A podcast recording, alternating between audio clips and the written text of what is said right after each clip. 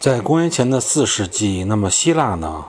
有这么一种风俗哈，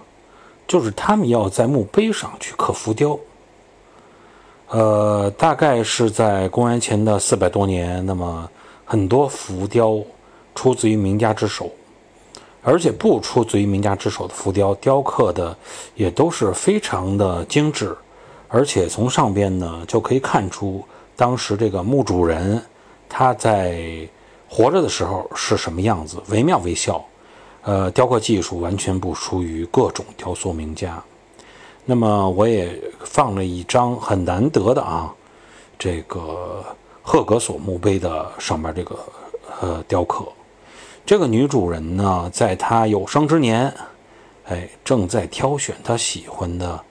珠宝啊，呃，挑选的样子以及她女仆的样子都是栩栩如生的，很有意思的一个雕刻，欢迎大家进入般若星空的听友圈品鉴。